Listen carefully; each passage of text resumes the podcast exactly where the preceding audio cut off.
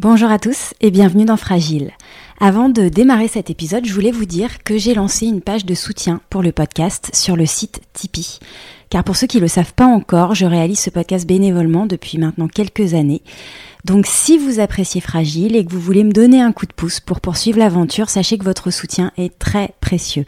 Ça m'aidera notamment à financer les frais de production et ça me permettra aussi de vous proposer plus sereinement de nouvelles rencontres insulaires.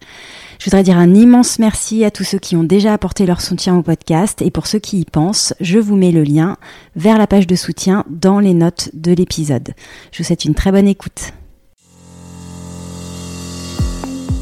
Bienvenue sur Fragile. Vous avez pu découvrir dans le précédent épisode réalisé en coproduction avec l'ONG Smilo les enjeux auxquels Porquerolles est confronté en termes de tourisme durable. Pour approfondir la réflexion et en apprendre encore davantage sur ce sujet complexe, mais au cœur des problématiques d'avenir de l'île, je vous propose d'entendre les interviews complètes de mes invités dans cette série de trois épisodes. Cette semaine, c'est Virginie Fernandez, chargée de mission accueil au Parc national de Porquerolles et habitante de Porquerolles, qui nous éclaire sur ce sujet. Bonjour Virginie. Bonjour. Plus de 80% de Porquerolles est propriété de l'État depuis 1971 et l'île bénéficie du statut de parc national depuis 2012. Près d'un million de visiteurs et de plaisanciers sont attirés chaque année par ses plages, sa végétation, ses paysages, ses forts ou ses fonds marins. Et plus de 80% de la fréquentation annuelle se fait entre avril et septembre, 40% concentrés seulement sur juillet et août.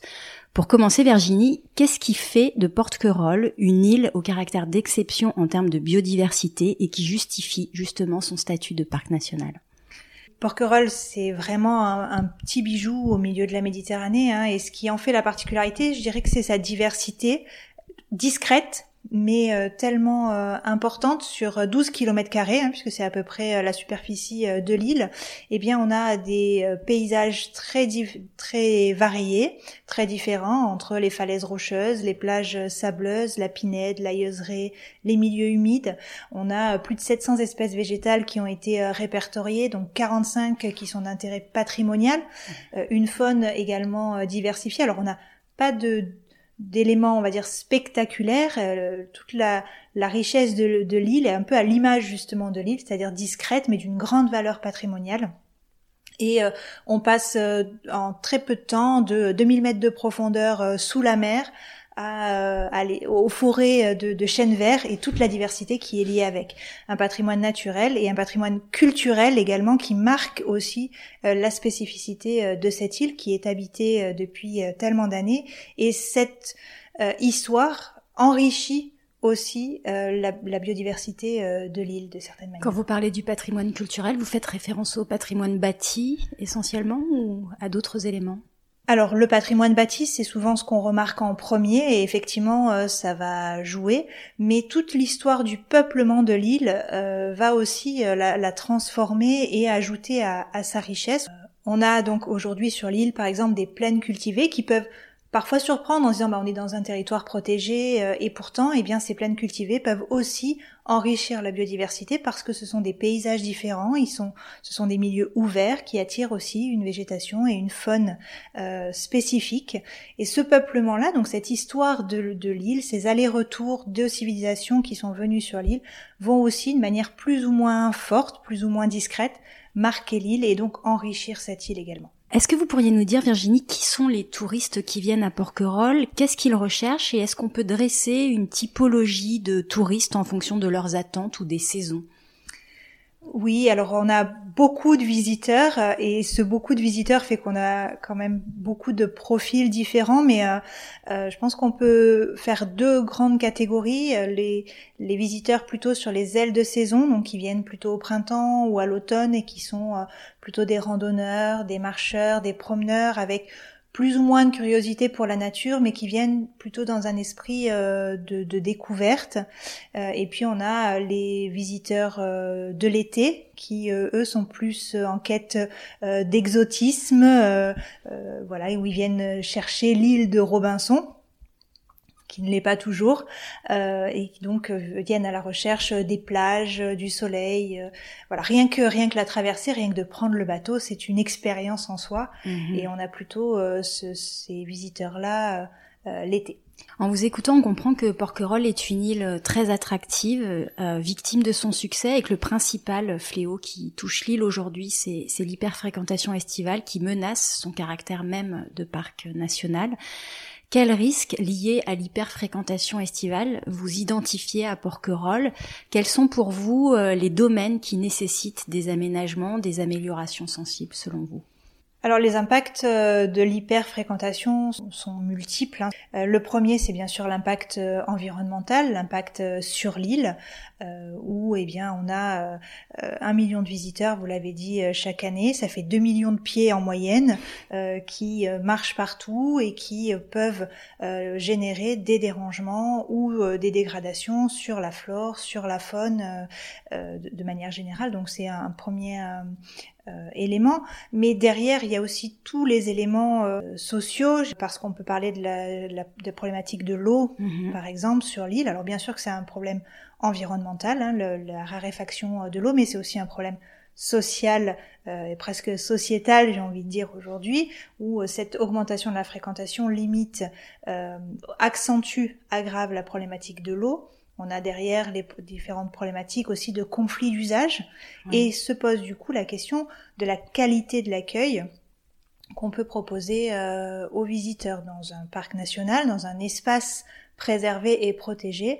On se doit aussi d'accueillir les visiteurs et de leur proposer une expérience agréable et une expérience qui puisse marquer le visiteur dans le bon sens, lui donner envie de préserver et de porter des, euh, des, comportements vertueux en dehors de ce territoire-là. Mmh. Des impacts environnementaux, des impacts sur l'eau, j'imagine sur la gestion des déchets également, des problématiques de pollution plastique. L'île est confrontée à ces sujets-là? Alors l'île est directement confrontée euh, à ces sujets-là. Hein. Vous imaginez bien que l'île, euh, donc on l'a dit, hein, c'est 12 km carrés, donc une problématique des déchets importante. Ça veut dire aussi une multiplication des conteneurs et donc donc un impact paysager. Ça veut dire aussi une augmentation du trafic des camions pour évacuer la quantité euh, de déchets. Donc il y a ce qu'on voit, euh, la poubelle qui déborde, qui est pas très esthétique et qui est pas voilà. Mais il y a aussi tout ce qu'on voit pas derrière, c'est-à-dire tout ce que ça représente comme infrastructure, comme coût aussi pour la collectivité, coût environnemental et coût euh, euh, économique, financier, euh, également. Euh, on a parlé beaucoup du terrestre, mais on peut parler aussi beaucoup de l'impact de la plaisance, par exemple, sur l'herbier de Posidonie, donc qui est cette, cette plante méditerranéenne indispensable à la vie sous-marine, qui est très impactée donc par l'ancrage sauvage et qui recule régulièrement avec le développement d'autres algues invasives qui sont nuisibles aussi pour la biodiversité. Donc on a ce qu'on voit en premier lieu et puis tout ce qui découle derrière de cette hyper-fréquentation. Mhm. Alors sensibiliser, c'est aussi réguler. Certaines personnes ignorent quand elles arrivent à Porquerolles qu'elles se trouvent dans un parc national. C'est peut-être dû à l'appellation puisque le nom du parc c'est le parc national de Porquerolles, donc il porte le nom de l'île voisine. Quels sont les lieux et les actions de sensibilisation menées par le parc justement auprès du grand public? Alors la question est, complètement pertinente parce que je crois que tout l'enjeu est là, c'est-à-dire qu'il ne s'agit pas de dire euh, ne venez pas et de mettre sous cloche des espaces, mais bien d'aller vers le public et de leur donner les messages, leur faire comprendre et du coup de les amener avec nous euh, dans, dans cette protection et dans cette préservation.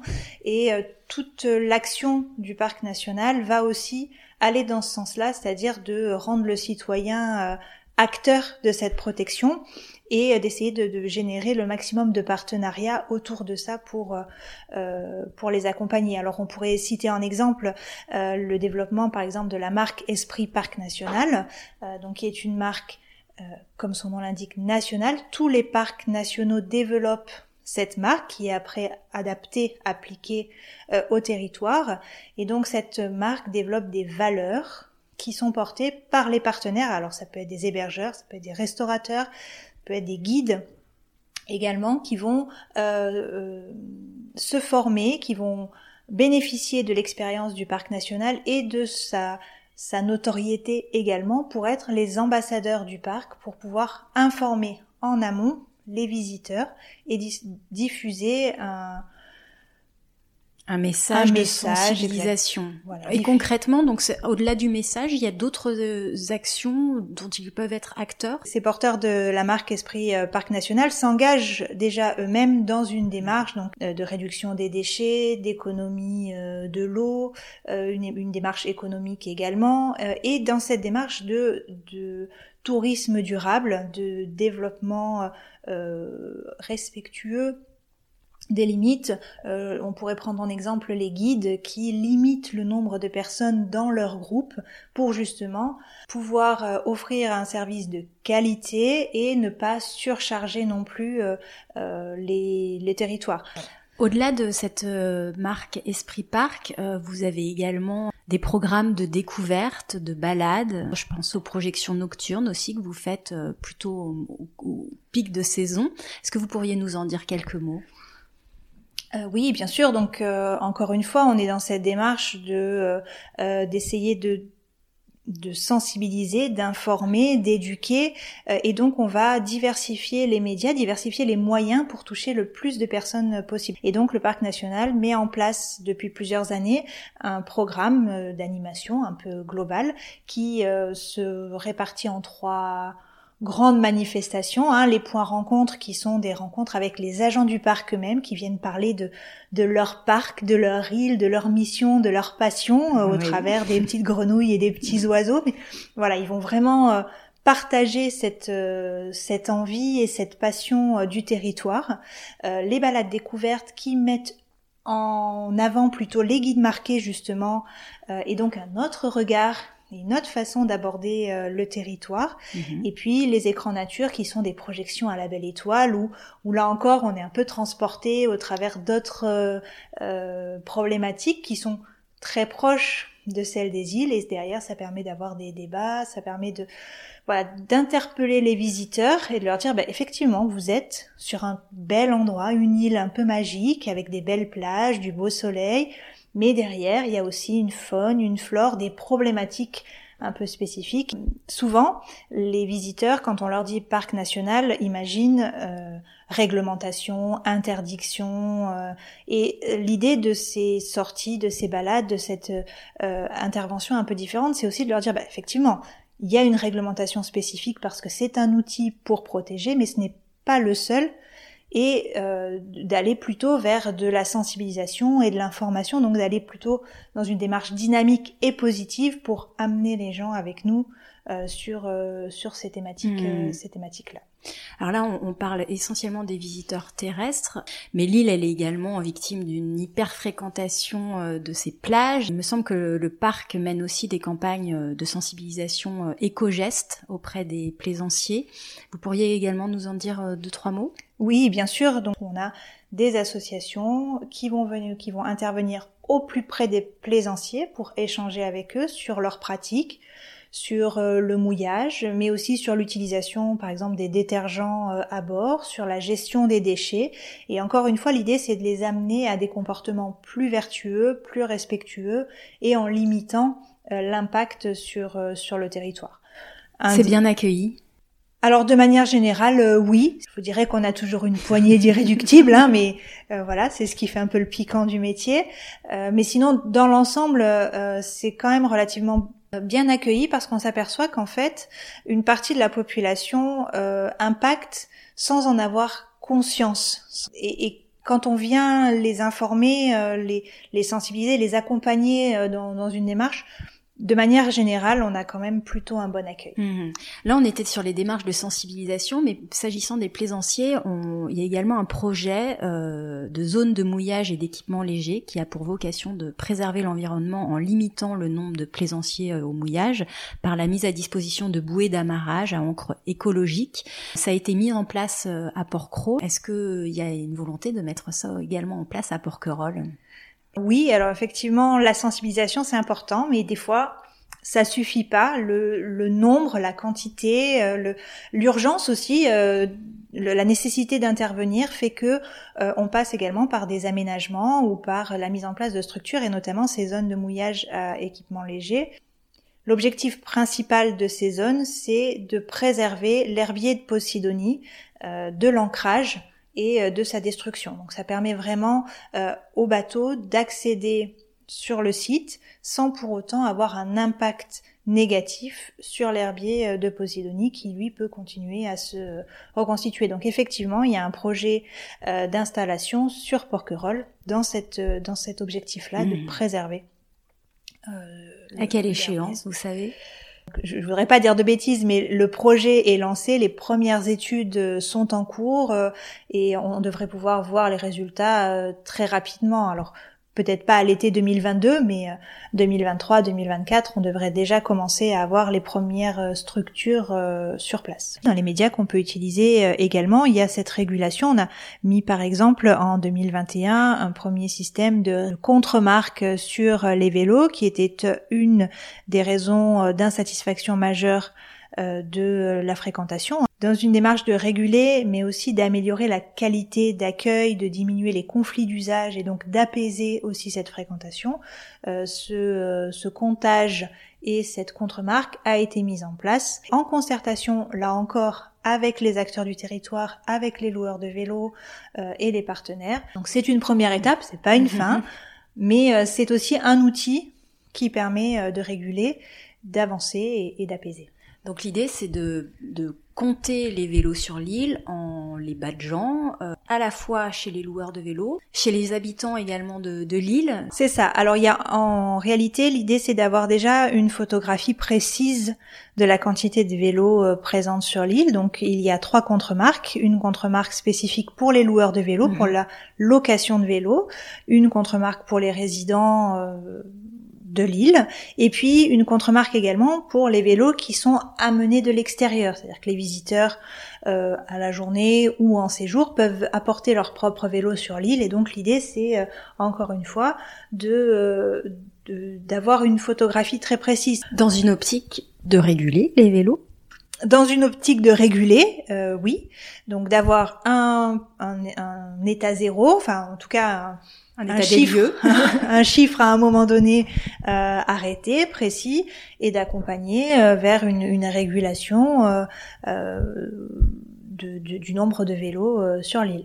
Euh, l'objectif du parc est de préserver et de permettre la découverte de ce territoire sans mettre sous cloche. Le parc a fait le choix de la régulation à travers la concertation des habitants et des commerçants. Des enquêtes ont fait émerger une vision partagée d'une île qui ne perde pas son authenticité, qui vive dans son époque et de façon équilibrée, grâce à une fréquentation ciblée sur les qualités de Porquerolles et pas sur son image uniquement balnéaire. L'étude sur la capacité de charge a permis de faire émerger un chiffre seuil de fréquentation. À partir de 6000 visiteurs par jour, l'insatisfaction des visiteurs passe de 24 à 48%, donc on voit que ça fait véritablement un bond.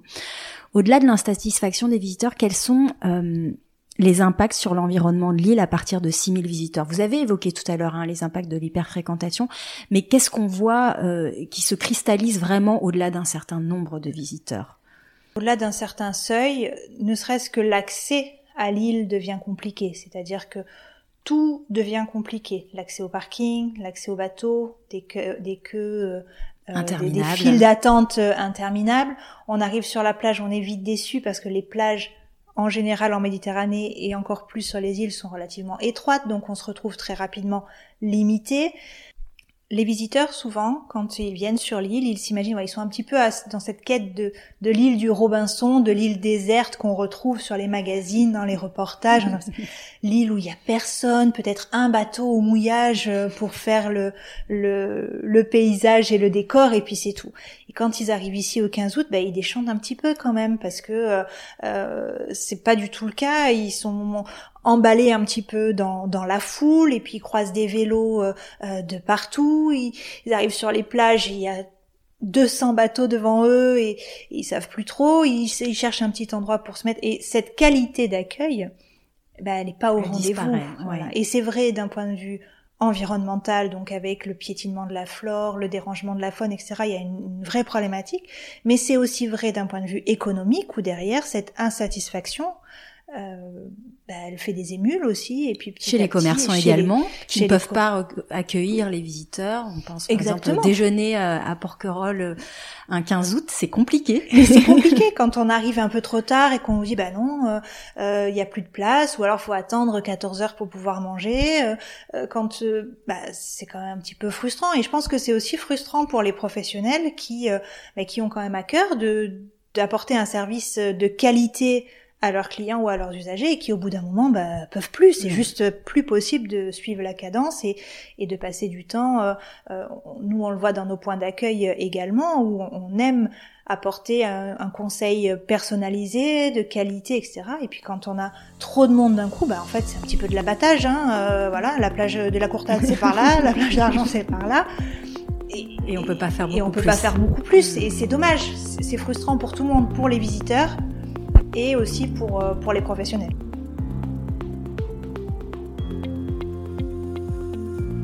Alors justement, fin 2019, le Sénat a adopté la proposition de loi présentée par Jérôme Bignon et portée par le Parc national proposant diverses mesures tendant à réguler cette hyperfréquentation dans les sites naturels et culturels patrimoniaux.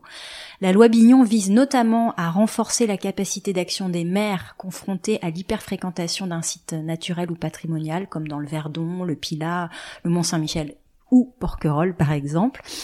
À la suite de l'été 2020 post-confinement qui a entraîné une augmentation significative de la fréquentation, une jauge maximale journalière de 6000 passagers, toutes compagnies euh, maritimes confondues, a été instaurée. Quel est pour vous le bilan de l'instauration de cette jauge? Peut-être en termes de chiffrés, mais aussi en termes d'effets visibles qualitatifs? Sur, euh, sur la mise en place de la jauge et de la fréquentation, je pense que dans un premier temps, on peut se féliciter euh, du fait que ça a été mis en place. C'est un premier pas. Alors, on n'a pas tout réglé en 2021. Euh, il y a encore du travail, il y a encore des choses à développer, à mettre en place, à peaufiner et, et, à compléter. Euh, on avait les chiffres le montraient, hein, euh, une dizaine, une quinzaine de jours euh, par été où on dépassait ce seuil de 6000 personnes euh, par jour. L'été 2020, vous l'avez dit, c'était vraiment la cata absolue, mais c'était quand même de manière générale une, tendance. une tendance plutôt exponentielle. Bon, voilà, on arrive petit à petit à écréter cette, cette tendance-là et donc en essayant de répartir un peu différemment la fréquentation pour un apaisement de la fréquentation, une qualité d'accueil et d'offres commerciales, euh, voilà, et bien sûr la préservation euh, euh, de l'île, une meilleure gestion des déchets, une moindre consommation d'eau. Encore que il y a encore du travail hein, sur la question de l'eau. Et puis ça a aussi, à mon sens, le l'avantage d'interroger les visiteurs. C'est-à-dire que cette première approche de dire attention, il faut réserver, il y a un seuil limitatif. Euh, c'est pas forcément un, élément rédhibitoire pour les gens, mais par contre ça les interpelle, dire tiens, pourquoi, Qu'est-ce qui se passe? Et donc on va y aller quand même, mais on va peut-être pas y aller dans la même démarche, dans le même objectif ou de la même façon. Et peut-être, on parlait tout à l'heure de la sensibilisation et de la prise de conscience que, euh, que Porquerolles fait partie du parc, euh, faire prendre conscience aux gens quand ils décident de venir finalement que c'est un parc. Exactement. Exactement. Le, le cœur du débat est là. Hein. Encore une fois, l'idée c'est pas de mettre l'île sous cloche et de dire aux gens ne venez pas. Euh, euh, de toute façon, vous salissez tout. Ou vous Au allez, contraire, vous allez vivre une expérience. voilà. Ou alors ça va être l'enfer. On va vous attacher par paquet de 10 sur les plages. On va vous faire bronzer debout. Vous allez faire piquer par les méduses. Non, c'est pas ça qu'on dit. On dit venez, mais venez en sachant pourquoi vous venez, en sachant ce que vous venez chercher. Et, euh, et encore une fois, venir le 15 août à Porquerolles pour aller passer la journée à la plage, ça n'engage que moi, mais je trouve ça tellement dommage parce que l'île, elle a tellement de secrets, tellement de choses à voir et à dire. ça veut pas dire qu'il faut pas aller se baigner non plus, mais on peut très facilement venir, découvrir, balader. Il y a, il y a des paysages euh, vraiment époustouflants euh, à quelques à quelques centaines de mètres, à quelques kilomètres euh, de là, on change de décor, on change de, de paysage. Il y a un patrimoine euh, culturel également euh, varié. Il faut rencontrer les gens, il faut comprendre cette île. Juste aller à la plage la journée, hmm. c'est un peu dommage. Je sens quand même dans votre ressenti, Virginie, que l'instauration de cette jauge, elle pose les premiers jalons d'une prise de conscience et d'une régulation peut-être plus assumée collectivement. Est-ce que vous pensez que les élus et les habitants sont prêts à aller encore plus loin? Est-ce que vous pensez qu'il faut aller encore plus loin? Alors je pense qu'il faut aller encore plus loin et j'espère que euh, les élus et les gestionnaires euh, ont cette, euh, cette conscience aussi. Je, je pense qu'on y vient, il y a une vraie prise de conscience générale de cette nécessité et, pour moi la mise en place de cette jauge est une très bonne chose mais c'est pas une fin en soi. il faut qu'on aille plus loin dans la préservation de ce site qui est aussi porteur d'autres d'autres messages, c'est-à-dire que on lutte très fort pour protéger Porquerolles parce que c'est notre petit bijou et voilà, c'est une île de passion. Enfin, moi j'en suis tombée amoureuse il y a plusieurs années et euh, voilà, je, suis toujours surprise par cette île. Euh, mais ce qu'on fait sur euh, sur un petit territoire comme Porquerolles peut aussi servir sur d'autres territoires parce que les problématiques sont quand même très très similaires. Alors justement, vous pensez que Porquerolles pourrait constituer un futur site pilote de tourisme durable, un modèle d'île exemplaire? Est-ce que pour vous, l'île, elle, en a le potentiel? Je pense qu'elle en a le potentiel très fortement. Il y a encore du travail, euh, mais je pense effectivement que euh, euh, l'île rassemble un certain nombre de, de problématiques qui peuvent en faire effectivement un site un site pilote parce que c'est c'est une petite île sur un territoire qui est extrêmement fréquenté, parce que si on la replace dans le département du Var euh, et dans la région Provence-Alpes-Côte d'Azur, on est sur un des sites les plus touristiques euh, de France, donc on a une fréquentation euh, très très importante. On a des problématiques environnementales fortes, euh, à la fois liées au, contexte, donc on pourrait parler de la problématique de l'eau et de la raréfaction euh, de l'eau, mais aussi des problématiques plus globales sur le réchauffement climatique, la montée du niveau de la mer, et donc les différentes modifications qui sont liées à ces changements globaux, et puis une, une population des partenaires, des usagers, euh, des acteurs qui sont euh, profondément engagés et mobilisés autour. Et très euh, variés. Très variés. Et, et, voilà, vraiment engagés autour de cette mmh. démarche. Et il y a, y a quand même un fort potentiel pour que pour que ça fonctionne. Voilà. À plus long terme, qu'en est-il de l'anticipation des conséquences du dérèglement climatique sur le tourisme de l'île? Alors naturellement, euh, le, la question des changements globaux est, au centre des politiques de gestion euh, qui sont mises en place par le parc national, le conseil scientifique et euh, toute l'équipe autour du parc national se positionne et propose des scénarios différents en fonction de, des perspectives et des prévisions. Euh, récemment, le parc national a, mené également un projet donc qui s'appelait le projet Cap 2050, qui était plutôt un projet de recherche, donc il n'y avait pas forcément vocation à déboucher sur euh, des applications ou euh, des, euh, des, réalisations concrètes, mais plutôt à se questionner sur le devenir de l'île, la relation homme-nature dans le cadre de ces changements globaux. la question était de dire et si demain la mer, la plage deviennent des endroits complètement hostiles et que faisons-nous sur l'île? Comment on imagine le changement de d'activité? Parce que forcément, ça va impacter le tourisme. Donc des questions euh, projectives, projectives à, long, à très long terme. À très long terme. Euh, on peut le souhaiter. En fait. voilà, exactement qui sont pas forcément complètement euh, irréalistes non plus quand on voit euh, certains certains scénarios qui sont qui sont proposés et de se dire bah, peut-être que pour éviter cette catastrophe là il faut commencer à y penser dès maintenant. Mmh. Euh, voilà. Et donc c'est un projet alors qui a duré un peu plus de, trois ans, qui a été financé notamment par la Fondation de France et euh, qui a eu la, la, vertu de rassembler sur l'île euh, des habitants, des acteurs du territoire, mais aussi des experts euh, euh, extérieurs qui sont pas forcément des agents du parc national et qui sont venus apporter leurs connaissances, leurs compétences et leurs réflexions sur des thématiques euh, telles que euh, voilà la mer, le, la forêt et l'agriculture, mmh. puisqu'il y a derrière aussi toute la gestion de l'eau, de l'autosuffisance. Voilà. Que fait-on si d'un coup les changements globaux font que bah, Porquerolles devient une île plus. Comment les insulaires accueillent-ils la politique du parc et des initiatives en matière de préservation de la nature et de maîtrise du tourisme? Je crois qu'il y a encore une fois une vraie, euh, une vraie prise de, de conscience et, une, une vraie envie d'améliorer, d'arranger les choses. Alors on a toujours une poignée d'irréductibles, hein, mais encore là aussi c'est ce qui donne un peu du piment. La critique, elle est toujours constructive à partir du moment où elle est objective, à partir du mhm. moment où elle, elle fait avancer euh, euh, le débat. Mhm. Voilà. Mais on sent qu'on a dépassé quand même un, un, un, point de rupture qui fait, malheureusement, hein, je dirais avec cette hyperfréquentation, ou même peut-être des personnes qui vivent économiquement finalement du tourisme, euh, eux-mêmes se retrouvent face à une situation où de toute façon ils voient des, visiteurs qui sont insatisfaits et, euh, et disent eux-mêmes mais de toute façon euh, c'est trop. Effectivement, on a passé un seuil et puis je crois que c'est une question de bon sens aujourd'hui, c'est que il arrive toujours un stade où même en tant que commerçant, on peut plus fournir indéfiniment. Euh, il y a aussi cette question de la qualité d'accueil, de la qualité de travail.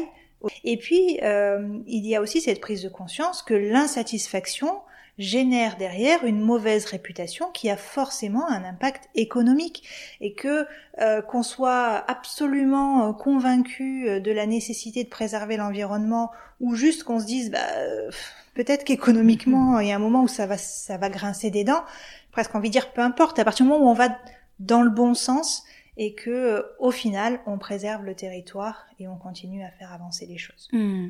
Est-ce que le parc mène des programmes de sensibilisation à destination des, des, insulaires sur les enjeux tels que la collecte des eaux de pluie, le tri des déchets ou l'installation de panneaux solaires?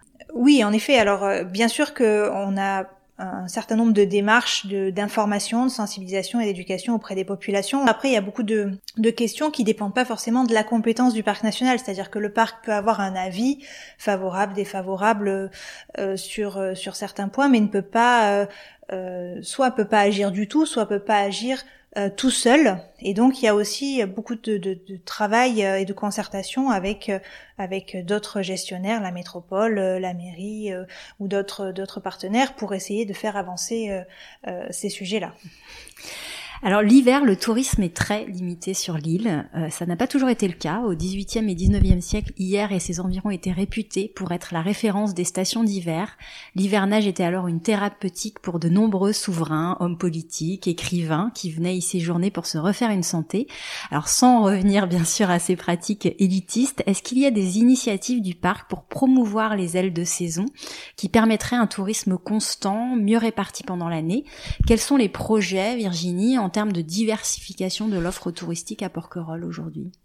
Alors là aussi, euh, il y a un véritable enjeu hein, euh, parce que effectivement, euh, le fait d'étaler la fréquentation permet d'avoir un tourisme plus apaisé, plus plus respectueux, parce que ça impacte également la vie du village. Hein. La question, c'est de savoir est-ce qu'on veut avoir un, un village vacances qu'on ouvre au 1er avril et qu'on ferme au 30 octobre euh, avec un village déserté l'hiver ou est-ce qu'on veut maintenir aussi une vie de village, une école, une boulangerie, une mairie euh, Absolument, ça me fait ça me fait faire une petite aparté euh, Virginie, vous êtes habitante de Lille, vous y avez votre famille on a, on a vu qu'il y avait eu la fermeture de la poste, des menaces de fermeture de la crèche. On peut craindre une extinction euh, progressive de la vie sur l'île. C'est un vrai risque.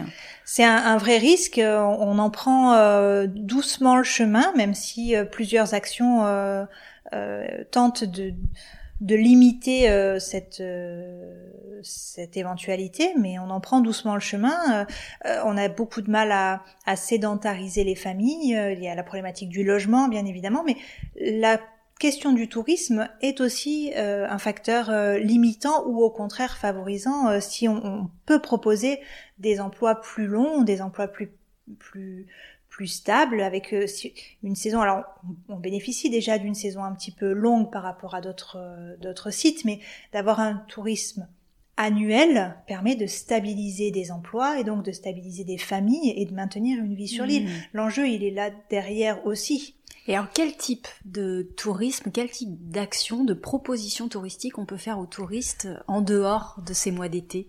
Alors, là aussi, le, le le parc national n'agit pas seul, même si euh, dans le cadre, par exemple, du développement euh, de la marque Esprit Parc National, on va inciter, on va essayer de, développer euh, le, les activités hors saison. Nous-mêmes, dans notre programmation des rendez-vous du parc dont on a parlé, on va essayer de faire des propositions très tôt dans la saison ou ou au contraire euh, beaucoup plus tard. Donc euh, on s'étale le plus possible et, on va même dans une démarche où on va moins proposer de choses en juillet-août, même si forcément il faut qu'on propose des choses parce que les personnes sont là, mais on va peut-être moins proposer de choses sur les îles en juillet-août et plus en proposer euh, au printemps ou à l'automne pour essayer de créer une, une motivation supplémentaire pour les gens sur, sur place on a la maison de parc, par exemple, qui euh, est ouverte euh, toute l'année et qui euh, essaye d'accueillir. Alors, forcément, on en accueille beaucoup moins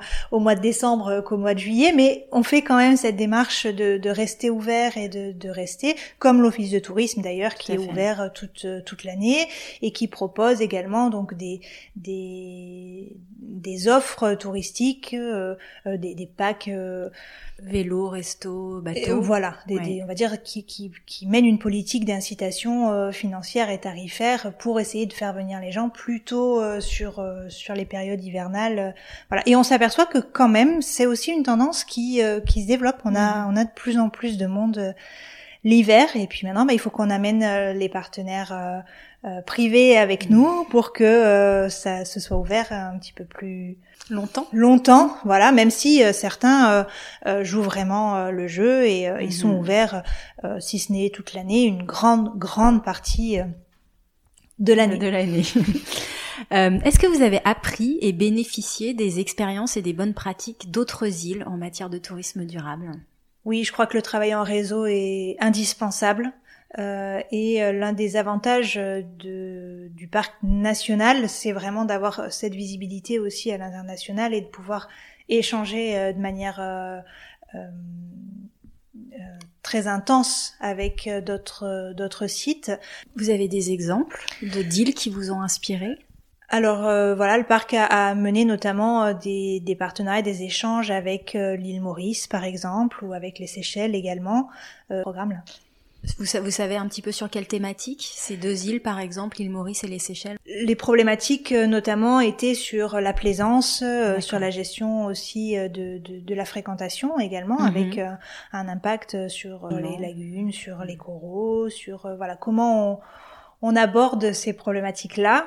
Voilà, avec la Réunion, bien évidemment, hein, qui est aussi un, parc national. Si vous deviez euh, retenir trois axes majeurs pour le développement du tourisme durable sur l'île dans les dix prochaines années, quels seraient-ils? Je crois que le premier, c'est l'engagement. Il faut qu'il y ait un engagement politique qui est vraiment des prises de décision euh, fortes, des prises de position euh, forte sur euh, sur cette question-là. Le deuxième axe, c'est vraiment de de favoriser l'engagement des partenaires aussi, partenaires privés, parce qu'il y en a un certain nombre qui seraient vraiment partants pour s'engager, mais qui peuvent pas forcément, alors pour des raisons économiques, pour des raisons des fois de formation, de compétences. De... la, première idée, euh, c'est euh, les restaurateurs ou, les hébergeurs, euh, mais il peut y avoir d'autres acteurs qui proposent des activités, qui proposent une découverte, qui proposent une vision de l'île qui, qui est différente et qui permet d'étaler aussi cette, cette fréquentation, pas mhm. seulement proposer mhm. voilà la plage encore une fois. et c'est ce qui m'amène sur le troisième axe, c'est de faire évoluer les mentalités, de faire d'ouvrir un petit peu euh, euh, la discussion et le débat sur d'autres points, c'est-à-dire que Porquerolles c'est une île sur laquelle il y a des super plages, mais pas que. Et euh, je pense que de faire évoluer cette cette vision là, mm-hmm. ça va changer aussi beaucoup de choses. Les pièges à éviter pour vous?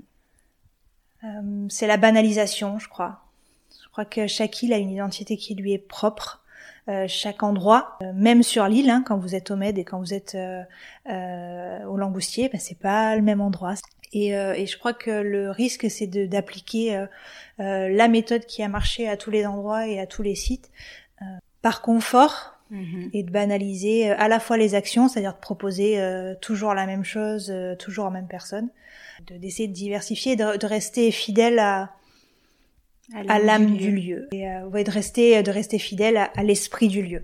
Est-ce que euh, pour pour vous régulation, préservation, sensibilisation et innovation, parce que j'entends qu'il y a quand même une, volonté, une envie aussi de rester sur quelque chose, euh, alors sans être dans de la personnalisation de service, mais en tout cas d'ajuster une offre en termes d'offres touristiques, pourrait résumer les axes majeurs d'évolution vers un tourisme durable? Je pense que oui. En effet, je, pense que il y a plusieurs euh, plusieurs étapes, un peu comme des escaliers ou comme des échelles ou plutôt plutôt comme un pulse. Donc parce qu'il n'y a pas forcément de hiérarchie dans tout ça, mais ça se complète. Voilà, cette sensibilisation, cette euh, les aménagements qu'on peut proposer ou pas d'ailleurs, parce que la volonté de ne pas aménager peut être aussi euh, euh, un, une prise de position forte et un axe fort. D'ailleurs, souvent euh, le, sur plusieurs euh, problématiques, le parc fait le choix de ne pas aménager ou de ne pas répondre forcément par la mise en place d'un panneau, d'un banc, d'une cabane ou de je ne mhm. sais quoi. Donc c'est aussi un, outil de gestion. Et c'est en ça aussi qu'il faut essayer d'être innovant, de trouver d'autres manières de d'accueillir, d'autres manières d'informer, d'autres manières de créer, d'autres manières de, de développer aussi. Mhm. Comment vous imaginez votre île dans 10-20 ans Virginie, idéalement? Oh, idéalement, euh, idéalement, j'aimerais. Euh, c'est difficile hein, de se de se projeter parce qu'on a envie de dire euh, que ça reste un petit un petit caillou euh, préservé, même si euh, depuis que j'y suis, elle est quand même, elle a déjà quand même évolué. mais j'aimerais que j'aimerais que la vie du village perdure. J'aimerais que ça reste une île habitée. c'est une île, on, l'a dit un petit peu, hein, mais qui a été habitée alors de manière plus ou moins intense euh, en fonction des périodes de l'histoire, mais euh, c'est vraiment une île euh, anthropisée, une île habitée, et ça fait partie de son identité, et, et ça me ferait vraiment mal au cœur que, que ça devienne juste un site touristique. estival, voilà, qu'on ouvre, on ouvre en avril, on remplit le tiroir caisse, on ferme au mois d'octobre, au revoir, merci. Voilà, ça, ce mmh. serait vraiment trop dommage parce que parce que l'âme de Porquerolles, c'est son patrimoine naturel, c'est son patrimoine culturel, mais c'est aussi son village. Ouais, je crois que c'est très bien résumé. Merci infiniment Virginie. Merci de m'avoir reçu. Pour écouter l'épisode complet sur le tourisme durable à Porquerolles, rendez-vous sur fragileporquerolles.toutattaché.com. Je vous invite aussi à découvrir le podcast Once Upon an Island Green Tourism, réalisé en co-production avec l'ONG Smilo, qui met en lumière les petites îles du monde, territoire pionnier d'un développement plus durable. Si cet épisode vous a plu, surtout n'hésitez pas à en parler autour de vous. Si vous voulez apporter un vrai coup de pouce au podcast, laissez un avis 5 étoiles sur Apple Podcast ou sur Spotify avec un petit commentaire. C'est la meilleure manière de le soutenir et ça me fait toujours très plaisir de vous lire. On se retrouve très vite. À bientôt.